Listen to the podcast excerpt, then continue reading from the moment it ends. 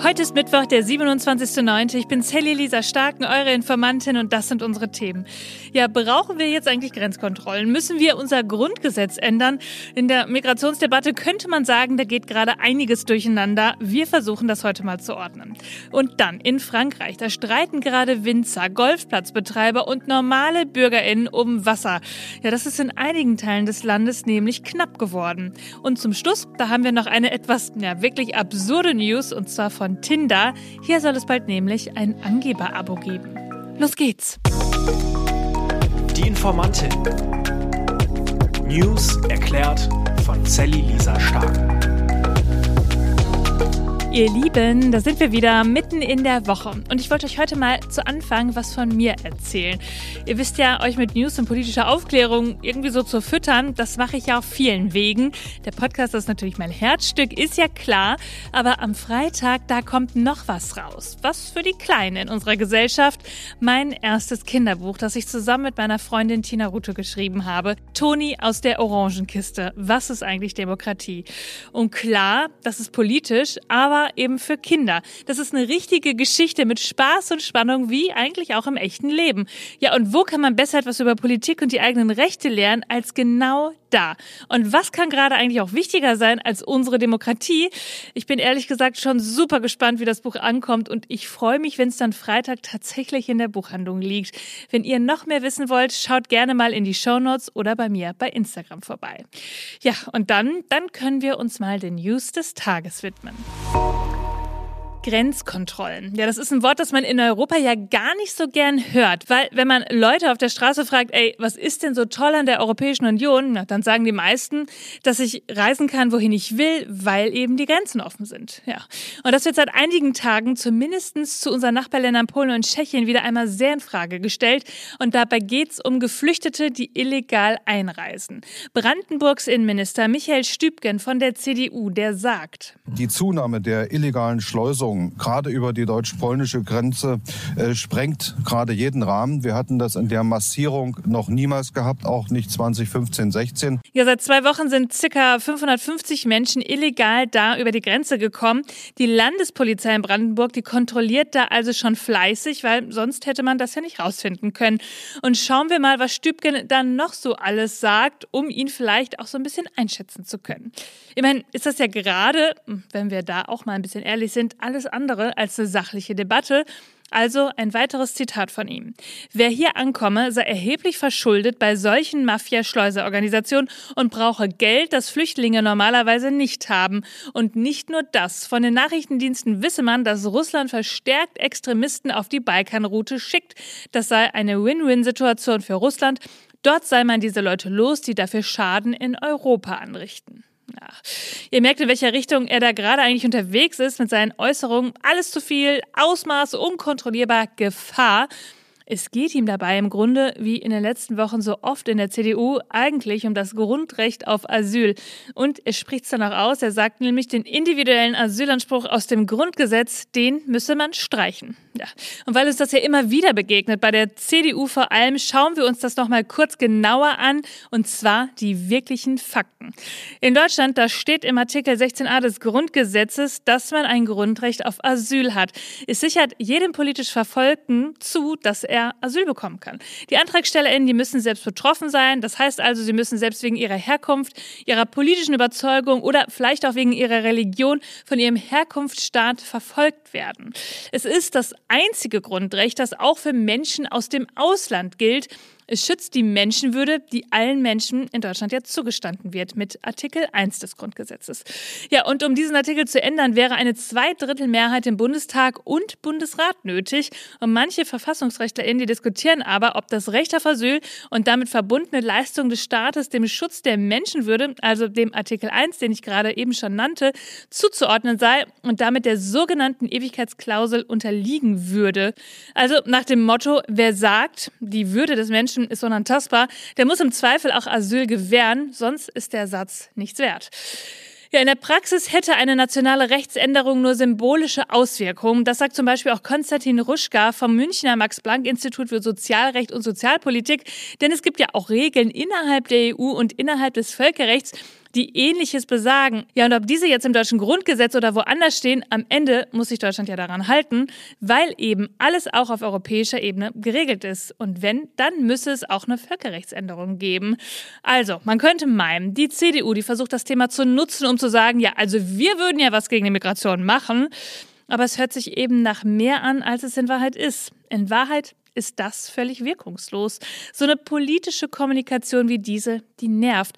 Und wenn man mal recherchiert, diese Forderung, die bringt die CDU immer wieder in den letzten Jahren, wenn es um Geflüchtete geht, nicht gerade hilfreich. Also, gehen wir lieber doch mal zurück zu den Grenzen. Wie hilfreich ist denn diese Forderung so? Ja, Nancy Faeser, die Bundesinnenministerin, die ist in Gesprächen und es wird immer lauter auch danach verlangt, vor allem von den Bundesländern. Aber die Polizei, die sieht das etwas anders. Die sagt, Leute, das ist überhaupt nicht effektiv. So feste Kontrollen, die könnten Schleuser ja einfach umfahren. Das sagte jetzt die Vizevorsitzende des GdP-Bezirks Bundespolizei Erika Krause-Schönem zur Rheinischen Post. Ja, und so hat Feser auch gesagt, Zitat, mein Ziel ist maximaler Ermittlungsdruck auf Schleuser und der Schutz der Menschen, die unter lebensgefährlichen Bedingungen, oft ohne Wasser und mit kaum Sauerstoff, über Grenzen geschmuggelt werden. Allerdings sagte auch die Polizeigewerkschaft dann, wir brauchen europäische Lösungen, Frontex und Filterung an den EU-Außengrenzen.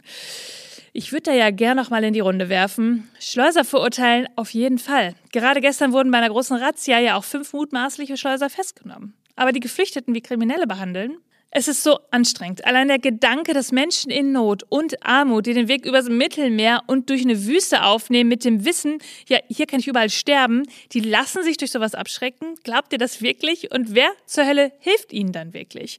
Ja, dazu ging jetzt auch ein Video in den letzten Tagen viral. Ein Anrufer im Presseclub nachgefragt, hat es auf den Punkt gebracht. Der hat nämlich gesagt, Zitat, Erklären Sie mir den Unterschied zwischen Kriegsflüchtlingen, die aus der Ukraine fliehen, und welchen, die aus Somalia oder Eritrea fliehen. Geht es da um die Hautfarbe oder geht es da um Kriegsflüchtlinge überhaupt?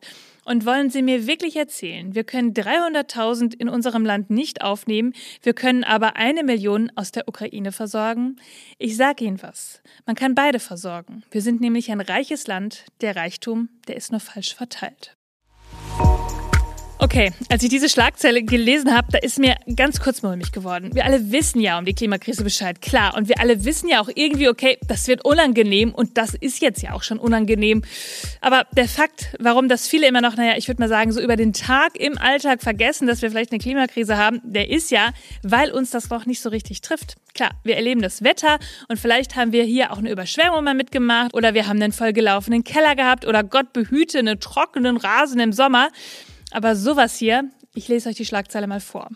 Rund 40.000 Menschen in Frankreich stehen am Ende eines zuletzt heißen Sommers ohne Trinkwasser da. Ja, knapp 200 Kommunen, gerade im Süden, die mussten laut Umweltminister zuletzt mit Tankwagen oder Mineralwasser in Flaschen versorgt werden. Und darum streiten sich jetzt die Menschen, Winzer und Bauer ganz schön ordentlich. Der Grundwasserstand ist nach diesem Sommer in Frankreich einfach zwei Drittel niedriger als üblich. Und so wird jetzt eben auch das Wasser zurückgehalten. Es gibt zum Beispiel keins mehr in Swimmingpools und in Garten- oder Agrarflächen, da wird auch ganz strikt reglementiert. Das hört sich ja erst aus so einem Luxusproblem an. Ich meine, ich will auch auch lieber was trinken als schwimmen gehen. Aber Agrarflächen, da ist eben auch Arbeitsplatz und Ernte in Gefahr. Und es ist ja auch nicht so, als hätte die Regierung in Frankreich nicht versucht vorzusorgen. Ende März, da gab es einen Plan. Alle Sektoren sollten bis 2030 10 Prozent mehr Wasser sparen. Das Sparen sei notwendig, so steht es in diesem Plan, weil durch den Klimawandel bis 2050 rund 30 bis 40 Prozent weniger Wasser zur Verfügung stehe. Ja, und jetzt ist es eben so, dass dieser Plan dann doch zu spät gekommen ist. In Frankreich wird weniger Wasser wiederverwendet als bei uns und mancher Winzer zum Beispiel, der rechnet gerade mit Einbußen von 80 Prozent. Es gibt an manchen Stellen jetzt gerade auch so riesige Wasserrückhaltebecken, wo das Regenwasser gesammelt wird. Das gibt es bei Bauern, aber auch bei einem Golfplatz zum Beispiel. Und da ist es größer als ein paar Fußballfelder zusammen. Und da gibt es natürlich jetzt richtig Ärger, denn Umweltschützer, die sagen, Leute, so ein Becken für einen Golfplatz hackt's eigentlich bei euch. Der Verband aber von den professionellen Golfplatzbetreibern in Frankreich, der hielt entgegen, der Wasserverbrauch der Plätze sei bereits reduziert worden, Trinkwasser werde nur in geringen Umfang zur Beregnung eingesetzt. Ja, ihr merkt es. Die Frage nach der Verfügbarkeit von Wasser, das wird auf kurze oder lange Sicht eine soziale Frage werden. So, Butter bei die Fische. Würde meine Oma jetzt sagen. Wer von euch hat denn seinen Partner oder seine Partnerin auf Tinder kennengelernt? Hand aufs Herz. Früher, da gab es ja mal eine Zeit, da hat man sich so eine wilde Geschichte ausgedacht, damit man bloß keinem sagen musste, dass die Love Story eigentlich im Internet angefangen hat. Und ich bin ja völlig raus, muss ich zugeben. Ich bin schon so lange mit meinem Partner zusammen. Da gab es das Internet noch nicht mal. Kleiner Scherz. Aber da gab es auf jeden Fall noch kein Tinder. Aber natürlich habe ich mir diese App auf Smartphones von manchen Freundinnen auch schon mal angeschaut und mal nach äh, rechts und links geswiped.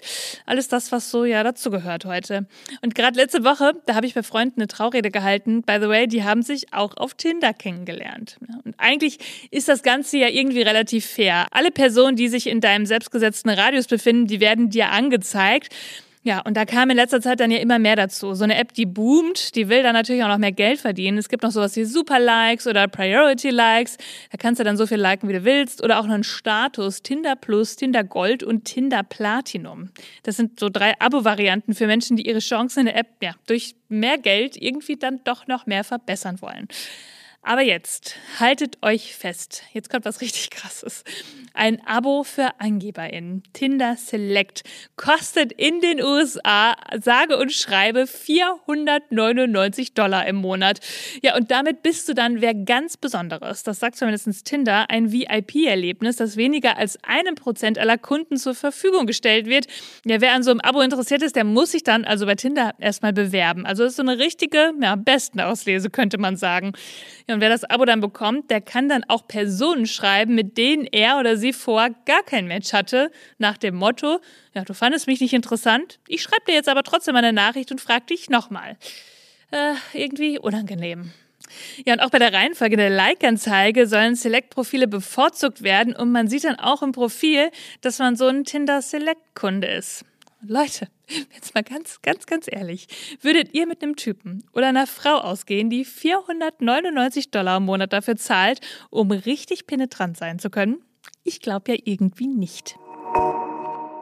Ihr Lieben, das war schon wieder für diesen Mittwoch. Ihr findet wie immer alle Quellen und Informationen in den Shownotes. Informiert euch selbst, sprecht darüber, bildet euch eure eigene Meinung, schreibt mir, wenn ihr Fragen habt oder Anregungen, schickt mir eine Sprachnachricht auf Instagram und ich freue mich wie immer über jede Bewertung. Abonniert den Podcast, drückt auf die Glocke bei Spotify, schreibt mir was Schönes bei Apple Podcasts rein und dann hören wir uns am Freitag wieder, denn irgendwas passiert ja immer. Bis dann. Die Informantin. News erklärt Sally Lisa Stark. Eine Produktion von 7 One Audio.